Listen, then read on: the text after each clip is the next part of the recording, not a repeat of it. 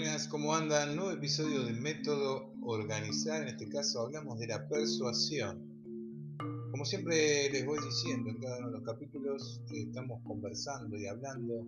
eh, detenidamente de varias de, los caminos que hacen a, la formación de una organización deportiva, de un equipo y, de la conexión que se tiene que hacer para, para poder, bueno, conectarse, vincularse y poder desarrollar el camino que quieran tener por delante. Por eso que en este caso lo que quería comentarles un poco y, desarrollarlo eh, en algunos puntos para que ustedes puedan eh, usarlo para sí, es la persuasión. Muchas veces la persuasión se toma como una función en la que simplemente se trata de convencer, de comprometer sin tener mucho sentido la idea original. Pero la realidad marca que cuando uno está trabajando para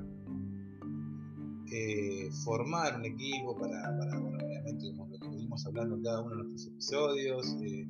eh, estar comprometido con alguna función, para poder desarrollar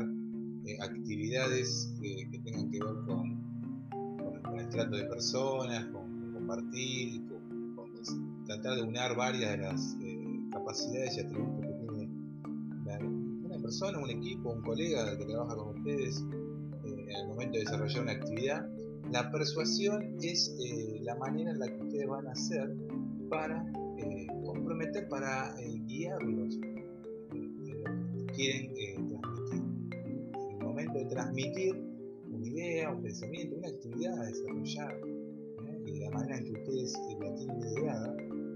persuadir sobre lo interesante, lo que están comentando, es una forma de activar dentro de la otra persona esa necesidad que hace a, bueno, a, motivar y a potenciar la idea original que ustedes están transmitiendo. Entonces la persuasión es otra de las herramientas combinada con cada uno de los episodios que estuvimos ya comentando y que obviamente les dejo eh, la tarea, digamos, sería de, si quieren conocer un poco más para ir articulando todo lo que vamos hablando, eh, pueden ir a verlos, eh, escucharlos, mejor dicho,